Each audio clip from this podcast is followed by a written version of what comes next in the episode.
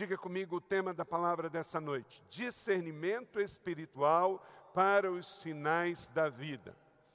Vivemos na terra e, ao estarmos vivos aqui, o tempo todo nós estamos em contato com sinais. Os sinais na terra são muito importantes. Os animais fazem sinais, um para o outro. Nós temos sinais de comunicação, por exemplo, aqui dentro deste auditório tem sinais, tem ondas que nós não podemos ver a olho visto, mas eles existem, eles estão aqui. Tem sinais de celular, de rádio, de TV, da internet, está tudo por aí. Não vemos, mas esses sinais são fundamentais para a comunicação. Sem esses sinais, não há condição de propagação da comunicação. Não existiria TV, não existiria internet, não existiria é, televisão, rádio. Precisamos dois sinais de comunicação. O nosso corpo também é assim. O nosso corpo emite sinais. Se eu suo frio, o meu corpo está dando um sinal. Um sinal de que eu estou com medo, de que eu levei um susto, que eu estou com um problema de saúde. Então, o meu corpo dá um sinal os meus olhos, se não estão vermelhos, é um sinal que eu posso estar com anemia. Se o meu coração está acelerado, é um tipo de sinal que eu estou dando. O meu pulso está pulsando, o meu coração está batendo, as minhas veias e artérias estão trabalhando, o meu sangue está circulando, são sinais. O meu corpo dá sinais. E eu preciso observar os sinais. Todo mundo aqui deve observar, por exemplo, o seu corpo, os sinais com relação à sua saúde. Os seus sinais dão sinais se você está cansado. Por exemplo, tem pessoas que começam a tremer demais as suas íris nos olhos, as suas pálpebras. Tem pessoas que começam a tremer. Eu me dá um, quando eu estou bastante cansado, estressado e que eu tenho que parar, as minhas juntas começam a doer assim, de uma hora para outra. As minhas juntas começam a doer e aí evolui para uma febre, uma tremedeira, e aí eu tenho que dar uma parada, uma relaxada. Tem até bastante tempo que eu não sinto isso. Então quer dizer que eu não estou cansado e estressado. Porque quando eu estou, não tem jeito. E aí eu tenho que parar e pode ser assim às vezes três horas da tarde, doutora Juliana, que eu tenho que ir para a cama, tomar um chazinho, tomar um analgésico, fazer uma oração e relaxar. Aí no outro dia, depois eu vou ficar melhor. O seu organismo dá sinais, a natureza dá sinais, a comunicação dá sinais. Um outro exemplo, se eu estou dirigindo, você está dirigindo, e na estrada tem o quê? Sinais tem sinal de velocidade, tem sinal se tem obstáculo na pista, se lá na frente vai ter curva para a esquerda, curva para a direita. E se você dirigir e não observar os sinais, vai ser um perigo para você e vai ser um perigo para os outros. Um motorista irresponsável que não observa os sinais na rodovia é um perigo para si e para os outros. E assim, queridos, é com a nossa vida espiritual. Querido convidado, querida convidada, meu irmão, minha irmã, Deus manda sinais para nós enquanto vivemos aqui na terra. E nós precisamos observar esses sinais. Eles não são para nos prejudicar, são para nos abençoar. Na vida, basicamente, se você não observar os sinais, você será a próxima vítima. Em 1 Coríntios capítulo 2, verso 14, está escrito aí, leia comigo. Quem não tem o Espírito não aceita as coisas que vêm do Espírito de Deus, pois lhe são loucura e não é capaz de entendê-las, porque elas são discernidas como espiritualmente.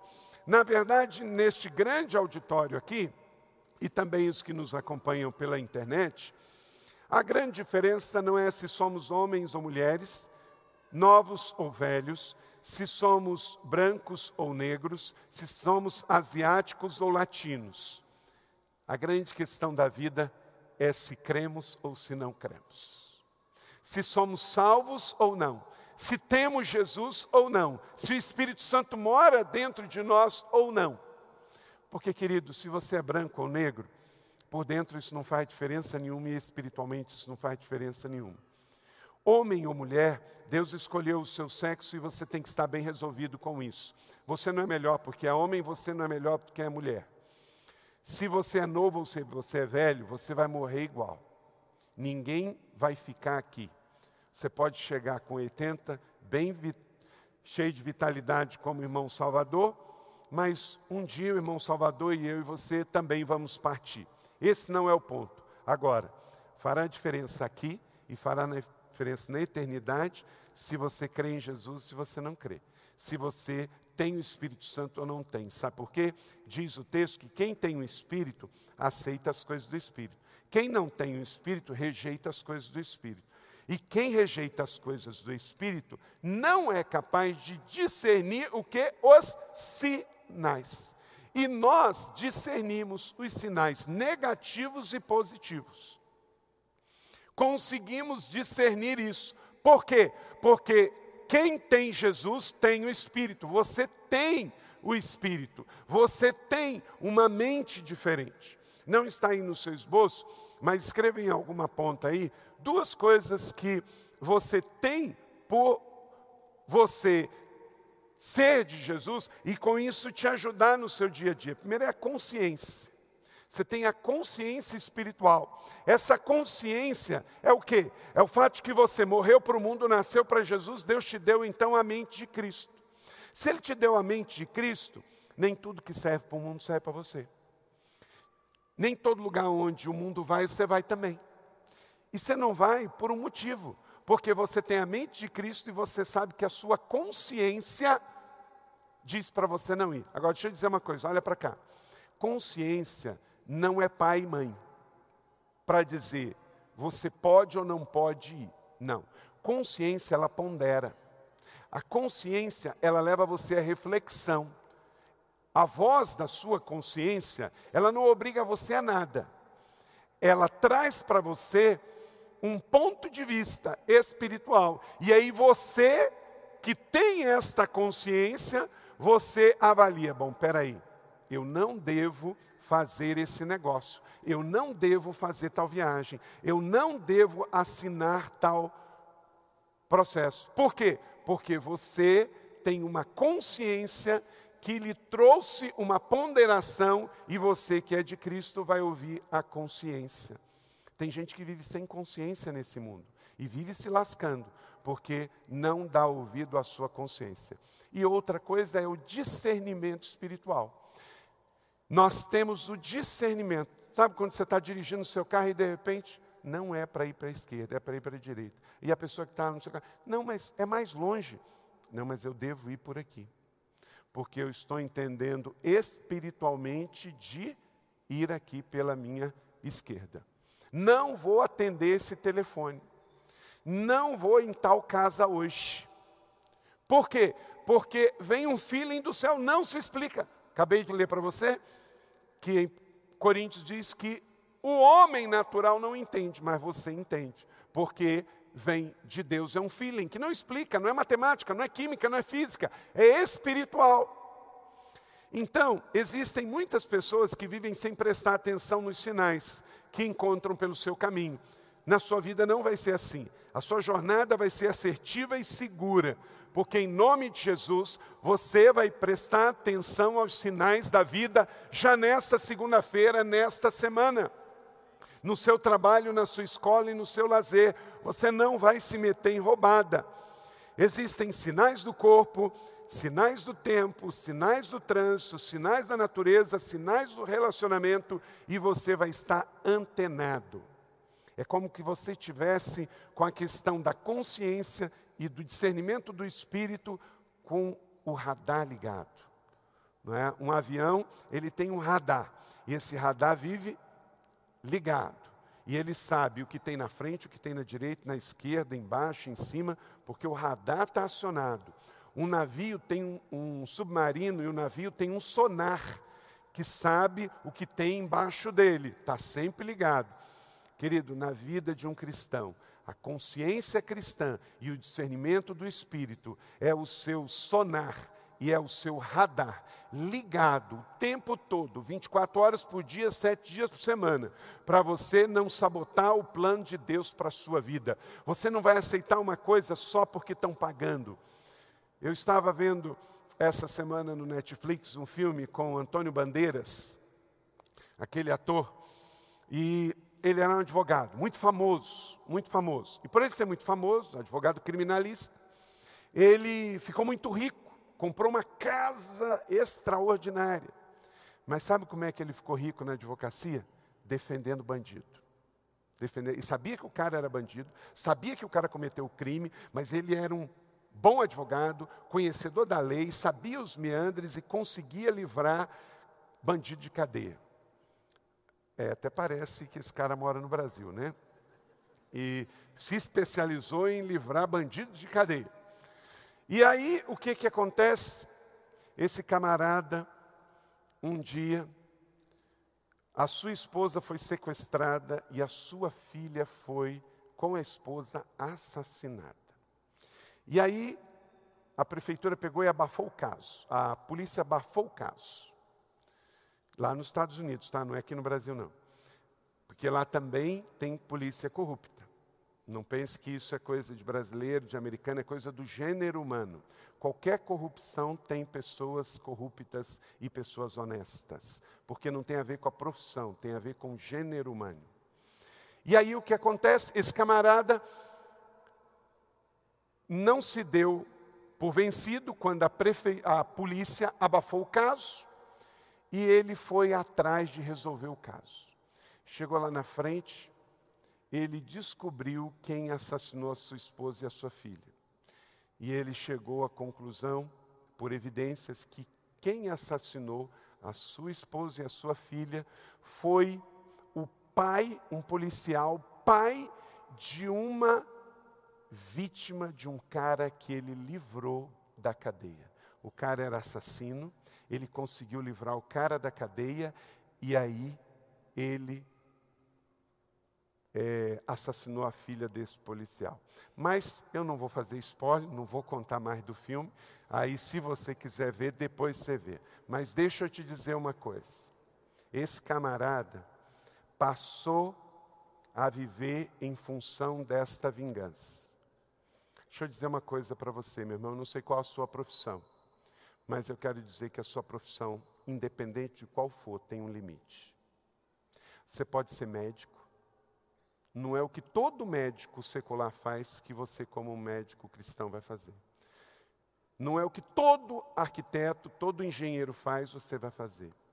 Não é o que todo advogado faz que você vai fazer. Esse tempo tinha uma capa da Veja, a senhora do divórcio, a doutora do divórcio, uma advogada em São Paulo que ficou milionária por ter no currículo mais de dois mil casos de divórcios de pessoas ricas. E ela gostava daqueles casos bem litigiosos, porque quanto mais briga, mais ela ganhava. Esse tempo, um advogado aqui da igreja falou: Pastor, vamos mudar de profissão, porque para mim está ruim demais. O casal vem, quer divorciar, eu começo a aconselhar. Aí eles resolvem não divorciar mais.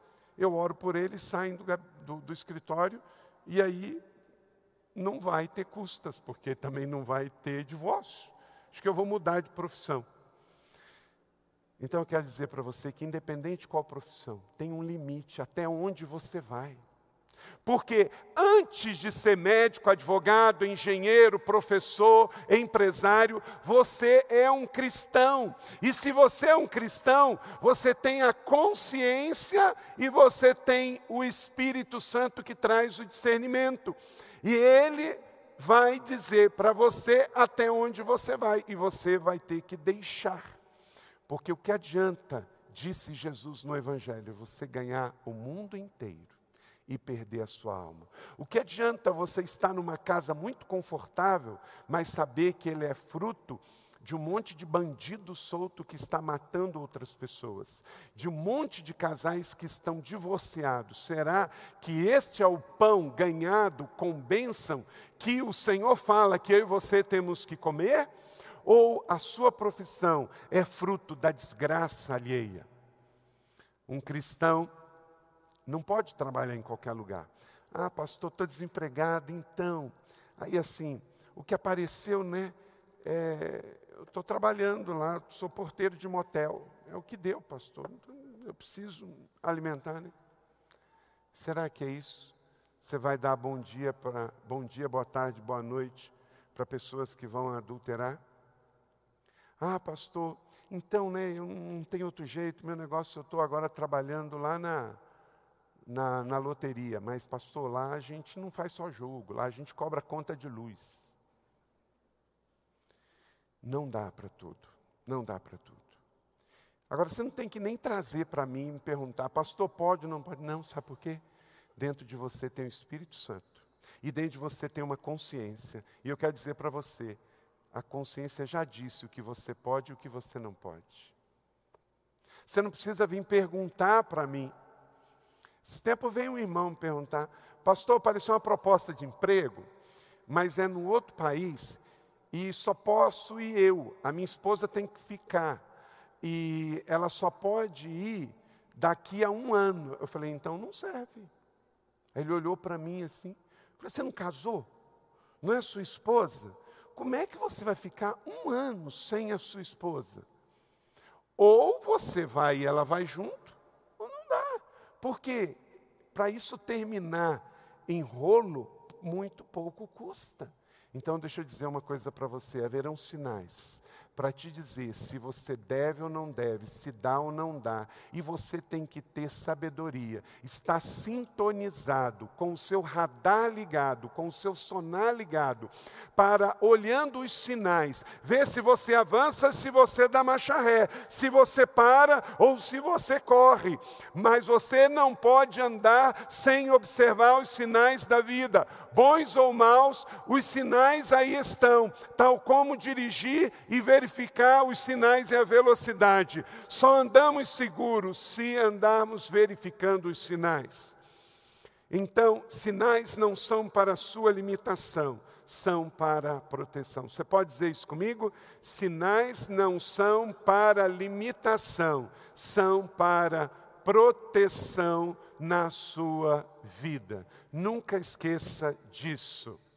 Observar os sinais é sábio e é prudente. Lucas capítulo 5, verso de número 7 está escrito: Então fizeram sinais a seus companheiros no outro lado para que viessem ajudá-los. Se você está vivendo na sua vida e está vendo alguém fazendo um sinal, vai lá ajudar. E se você precisa de ajuda, por favor, faz um sinal. Não fique calado, não fique isolado. Precisa de uma ajuda no casamento? Faça um sinal. Precisa de uma ajuda financeira? Faça um sinal. Você só não pode ir vivendo como se não houvesse amanhã. Os sinais podem salvar sua vida. Pense nisso. Sua vida é feita através de decisões, de escolhas. E essas decisões e essas escolhas vão ser pautadas a sinais que vão aparecer na sua vida. No mundo existem, como eu falei, dois tipos de pessoas bem distintas: os que não creem, escreva aí, ou que ignoram a existência divina, os que não creem em Deus, e os que creem, temem e servem a Deus. Basicamente, esses são os dois grupos de pessoas: os que creem e os que não creem, os da luz ou os das trevas, os de Deus ou os do diabo, os que vão para o céu e os que não vão para o céu. A humanidade briga por causa de gosto e preferência, mas esse não é o ponto. As pessoas brigam por causa da cor da pele, brigam por causa do sexo, brigam por causa do dinheiro, mas isso tudo vai passar. A grande questão é se cremos ou não cremos, se o nosso nome está escrito no livro da vida ou não. E para isso, aqueles que não creem, existem alguns sinais. E eu quero passar esses sinais negativos. E esses sinais podem até também estarem presentes na vida dos que não creem, 100% desses sinais estão presentes, que são os cinco primeiros que eu vou falar para você. Você tem aí o seu esboço para anotar. Mas também não dá para dizer que os que estão aí no segundo grupo, os que creem, estão isentos de também não terem esses sinais. Então, sabemos que somos de Deus e que o mundo todo está sob o poder do maligno. Leia isso comigo, 1 João capítulo 5, verso 19, todos juntos. Sabemos que somos de Deus e que o mundo todo está sob o poder do maligno. Então, não é a Bíblia que está dizendo que tem dois tipos de pessoas? Os que são de Deus e os que estão sob o poder do maligno. Agora é interessante como a sociedade cria outros meios, né? Não, pastor, é, isso aqui é do bem. Está sendo feito por gente envolvida em coisa das trevas. Hum, Jesus passou longe, mas ele fala: não, mas é do bem. Meu irmão, minha irmã, olha para cá. Essa semana, alguém vai te apresentar coisa do bem para você. Faça uma pergunta: esse do bem aí, é do bem de Jesus? Não, pastor, lá isso é radical, não, não, não tem a ver com religião. Isso aqui é do bem, é porque não é do mal. E aí vem aquela conversa. Até porque hoje tem até suco engarrafado que é do bem. Não é? Aí tem coisa que é do bem, então é, é, isso aqui é do bem, pastor. Irmão, deixa eu dizer uma coisa. Filantropia é uma coisa, espiritualidade é outra. Todo ato de filantropia, todo ato de filantropia que é baseado no amor, isso tem origem em Deus, porque o diabo não faz nada de bom. Se é filantropia, se a pessoa está fazendo em prol de amor ao próximo, pode ser feito por evangélico, por católico, por espírita, por ateu. O, o amor vem de Deus, porque o diabo não tem nada de amor, o diabo é infeliz. Agora, existe uma coisa totalmente diferente da questão da filantropia, que é o bem e o mal com relação à espiritualidade, à fé, à vida. E isso não tem a ver com filantropia, isso tem a ver com a questão do mundo espiritual. Aí não tem outra alternativa. Ou é Deus ou diabo, céu ou inferno, luz ou trevas.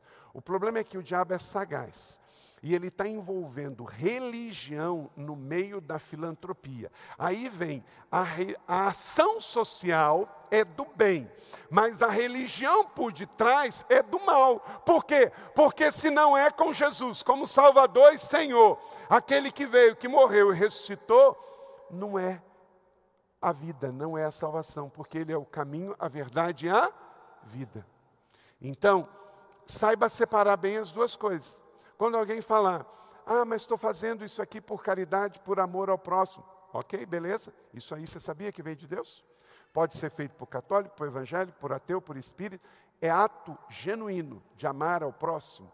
É ato genuíno de dar às pessoas. Vem de Deus. Isso não vem do, do capeta, não. Agora, com relação à salvação, tem que ser 100% de Jesus Cristo. Tem que ser para Deus por meio do seu filho, porque quem não tem o filho não tem nada. Correto? Então, agora, entendendo isso, você está comigo até aqui? Entendendo os sinais, discernindo os sinais, o mundo está nos passando esses sinais, e na vida de um cristão tudo se discerne espiritualmente. Quem é espiritual discerne todas as coisas e ele mesmo por ninguém é discernido. 1 Coríntios 2,15. Então, nesse primeiro grupo, que são os que não creem, ou os que creem e estão em relapso, deixe então a sua mente entender cinco sinais negativos no painel da sua existência. Primeiro deles, o sinal do pecado habitual.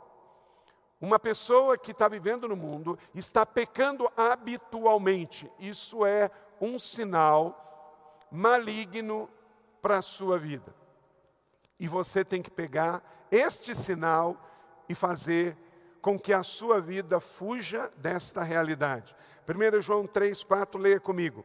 Todo aquele que vive habitualmente no pecado também vive na rebeldia.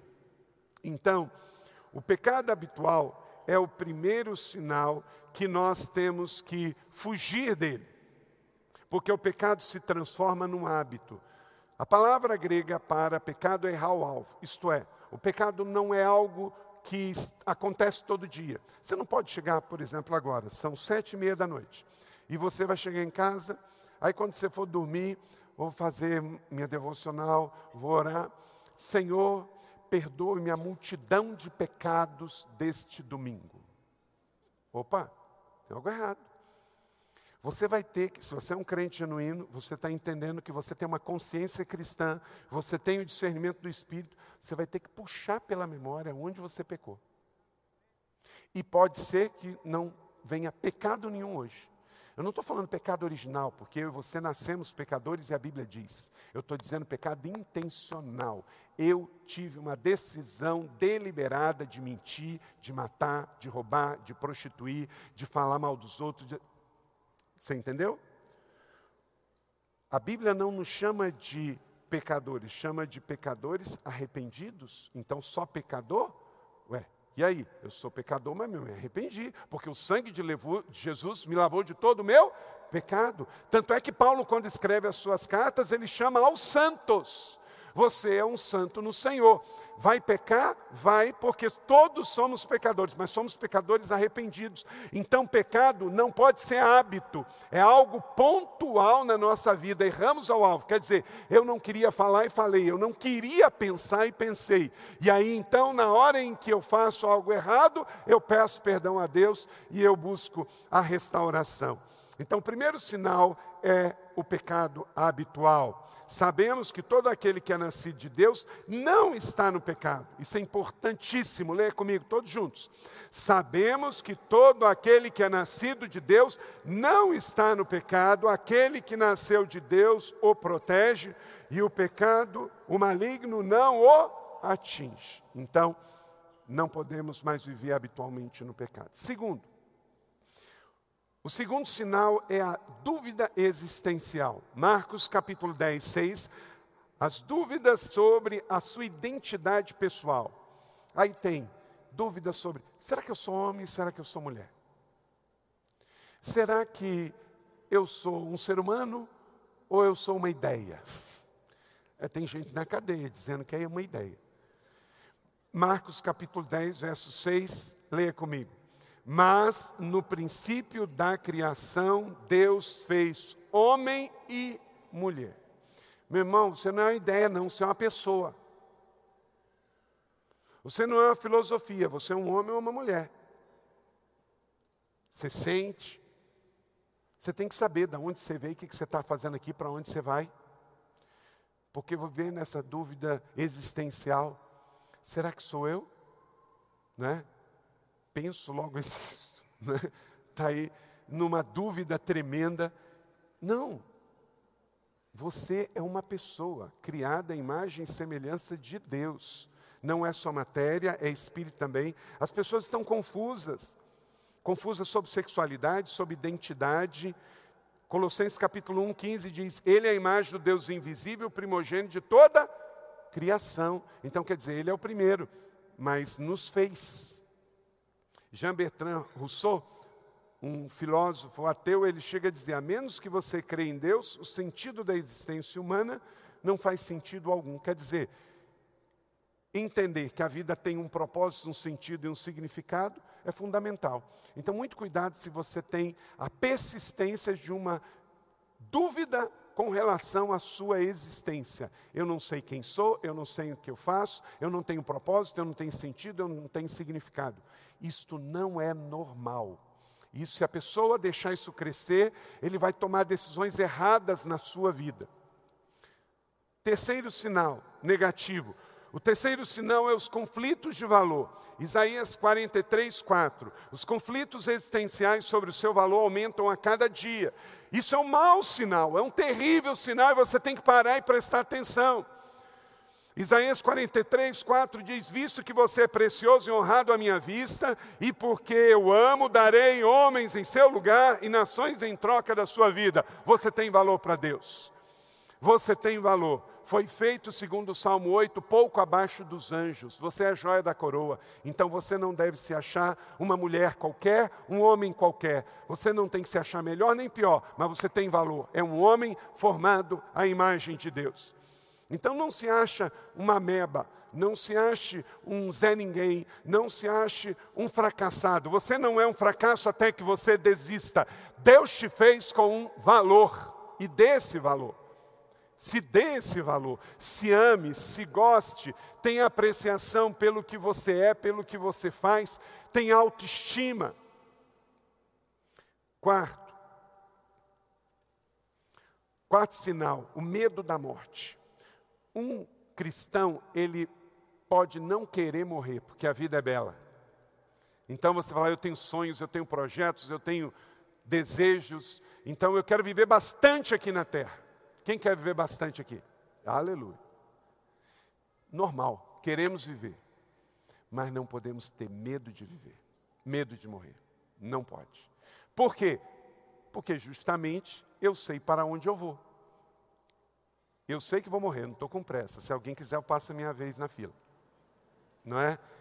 Mas você não vai viver. Tem gente que assim, não, tem gente que não vai em hospital.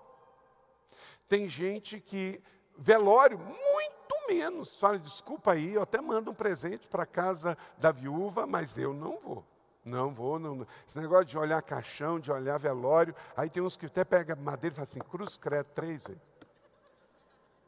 Não.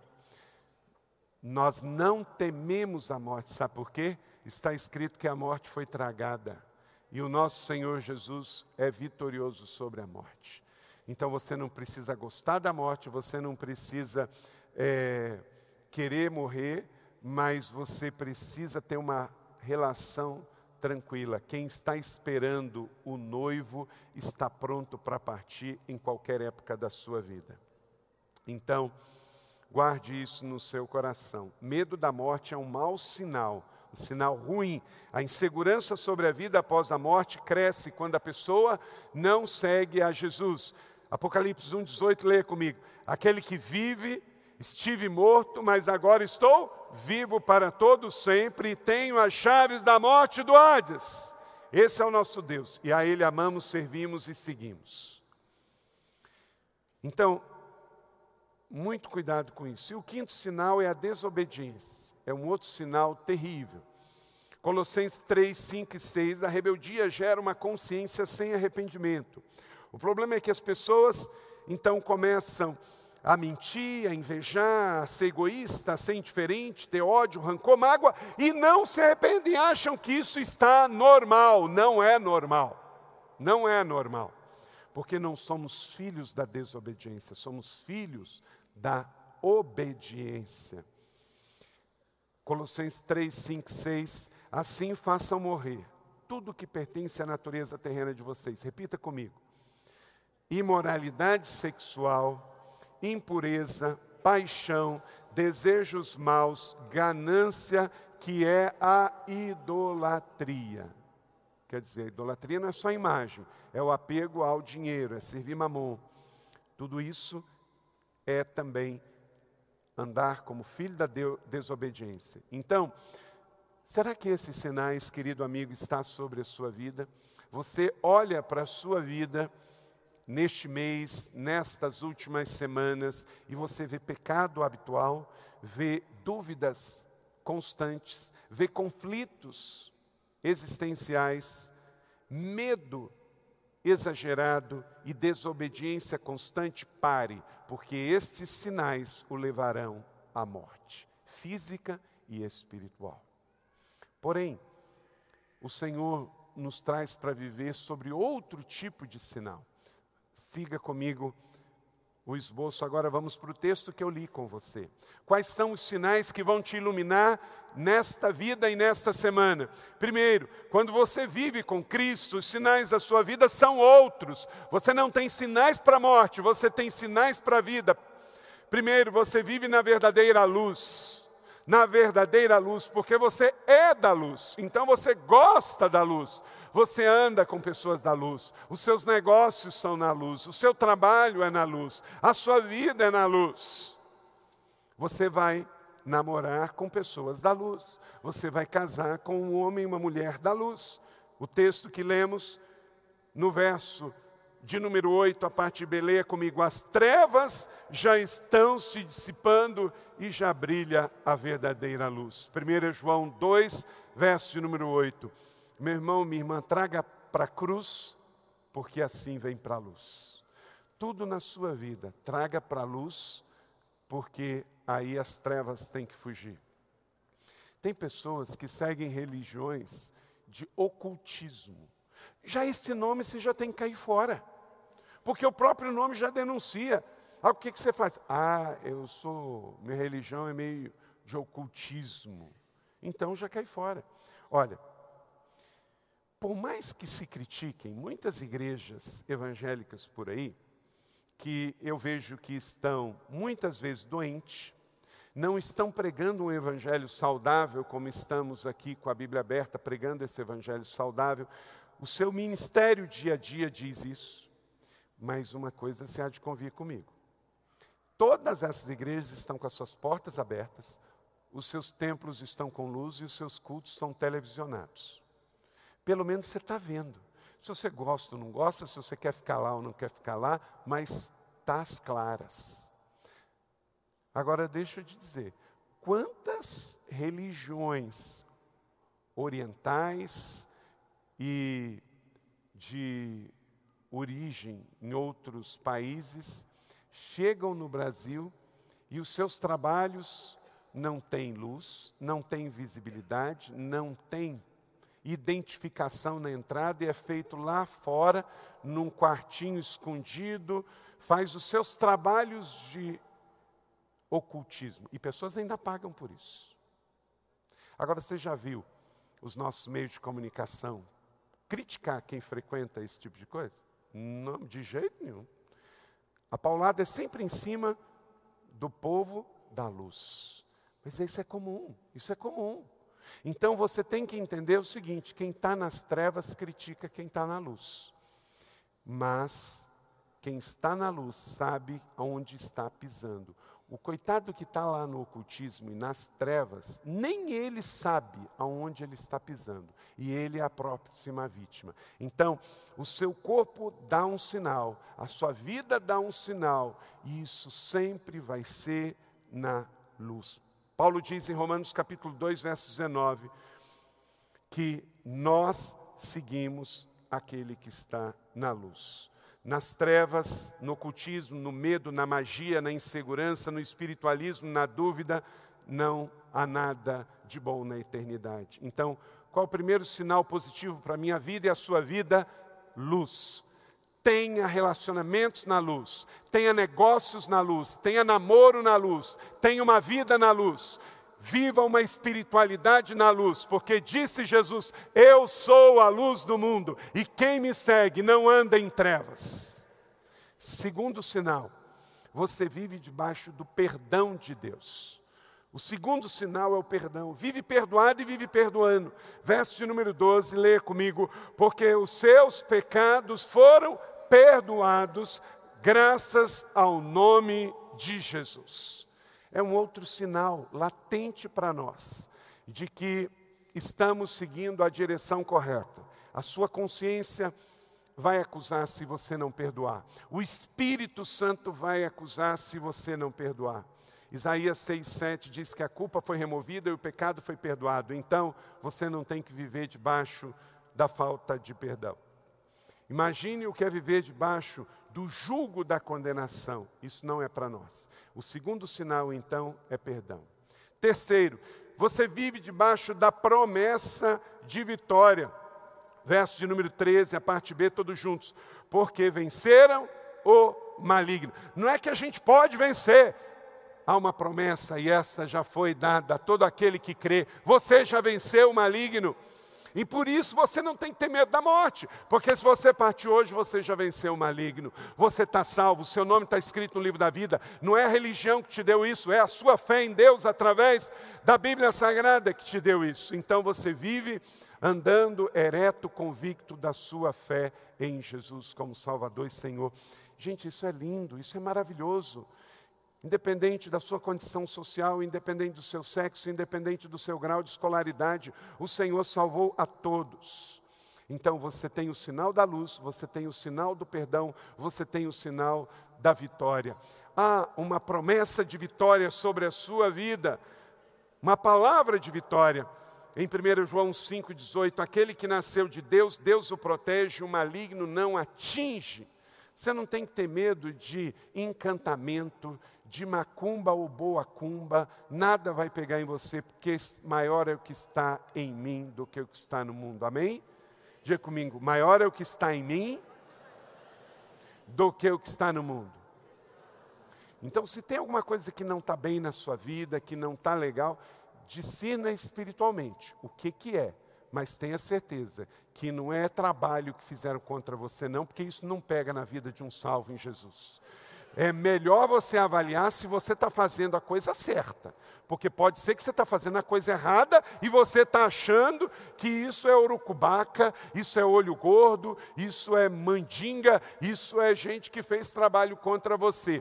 Se fizeram, perderam dinheiro, porque maior que está em você do que está no mundo nem um fio de cabelo seu vai cair sem a permissão de Deus. Porque está escrito e nós cremos: todas as coisas contribuem para o bem daqueles que amam a Deus. Se você perdeu o trem, ou é porque você acordou atrasado, ou é porque não era para ir, louvado seja Deus, aleluia, e sempre tem um próximo trem, amém? Sempre tem um próximo trem. Viva debaixo dessa promessa. Quatro, Quarto sinal, você desfruta da intimidade paternal do seu pai. Texto que lemos, 1 João capítulo 2, verso 14, a parte A. Leia comigo, porque vocês conhecem o Pai. Vocês conhecem o Pai. Você não é órfão, você tem pai e tem uma família aqui, não é? Então, quem está desesperado, quem está morrendo de ansiedade, é porque não sabe o pai que tem você sabe o pai que você tem. Um pai que te ama, um pai que te criou, um pai que cuida, um pai que zela, um pai que está à frente, um pai que vê qualquer coisa. Antes de bater em você, ele já viu e já sentiu. Não tem dor que bata num filho que primeiro não chegue ao coração do pai. Então, primeiro chega a ele, e por ele ver, ele vai cuidar de cada um de nós. Antes seguro, você não está aqui um religioso órfão, você é um filho amado de Deus. Disse Jesus: Eu os fiz conhecer o teu nome continuarei a fazê-lo, a fim de que o amor que tens por mim esteja neles e eu esteja. João 17, 26. Então, quando você vier para a igreja, você não vem para uma organização religiosa, você vem para a casa do seu pai, rever os seus irmãos e celebrar o Deus Pai. Agora, é claro que você sai daqui, você sai com ele, para viver a sua segunda-feira, na sua escola, no seu hospital, na sua empresa, na sua sociedade, no seu meio ambiente social, sabendo de que o Senhor está contigo. Desfrute da intimidade paternal do seu pai, porque este é o sinal que ele nos traz, o sinal da intimidade. Intimidade. E o quinto e último, você é fortalecido pelo poder da palavra.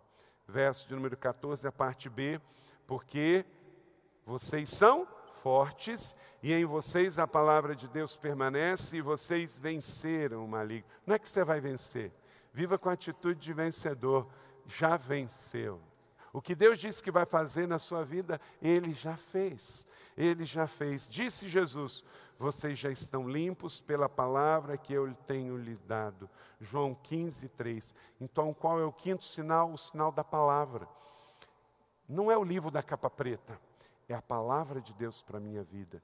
Então, seja um verso que eu leio, um capítulo que eu leio, é uma palavra que limpa a minha vida, limpa a minha mente, limpa o meu coração, me ajuda a caminhar, me ajuda a andar. Por isso que nós não podemos ficar sem ler a Bíblia. Por isso, lemos um devocional que tem a palavra da Bíblia, lemos um livro, lemos a Bíblia, para recebermos de Deus a purificação pela Sua palavra, porque nele cremos, nele vivemos, nele sempre existiremos. Lucas capítulo 11, 28 diz: Antes, felizes são aqueles que ouvem a palavra de Deus e lhe obedecem. Então, que o Espírito conduza a sua vida em sabedoria, para que você esteja antenado aos sinais do céu. Se você andar com o seu radar ligado, o seu sonar ligado, andar recebendo os sinais negativos do mundo, para você não cair neles. E se desviar do mal e do erro, e estiver focado em Deus e recebendo dele os sinais certos, você já é mais que vencedor. Que em nome de Jesus, você não ande por vista nem por sentimento, mas ande pelos sinais do céu na terra, porque feliz é o homem que assim vai viver. Gostaria de convidar você a fazer comigo a oração do Salmo 90, verso 12. Feche os seus olhos, Salmo 90, verso 12 diz assim: E é uma oração do salmista Davi. Eu vou ler e você repita comigo. Repita comigo.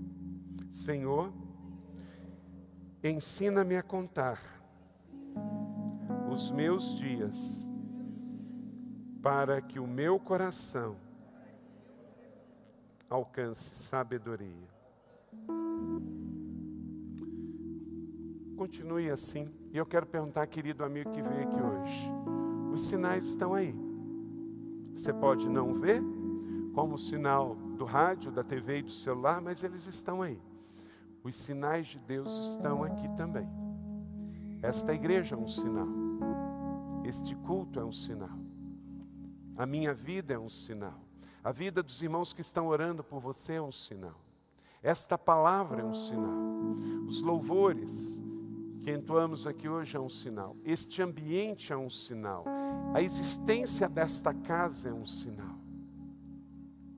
E a Bíblia diz: quando ouvires a voz, não endureçais o vosso coração, mas receba os sinais.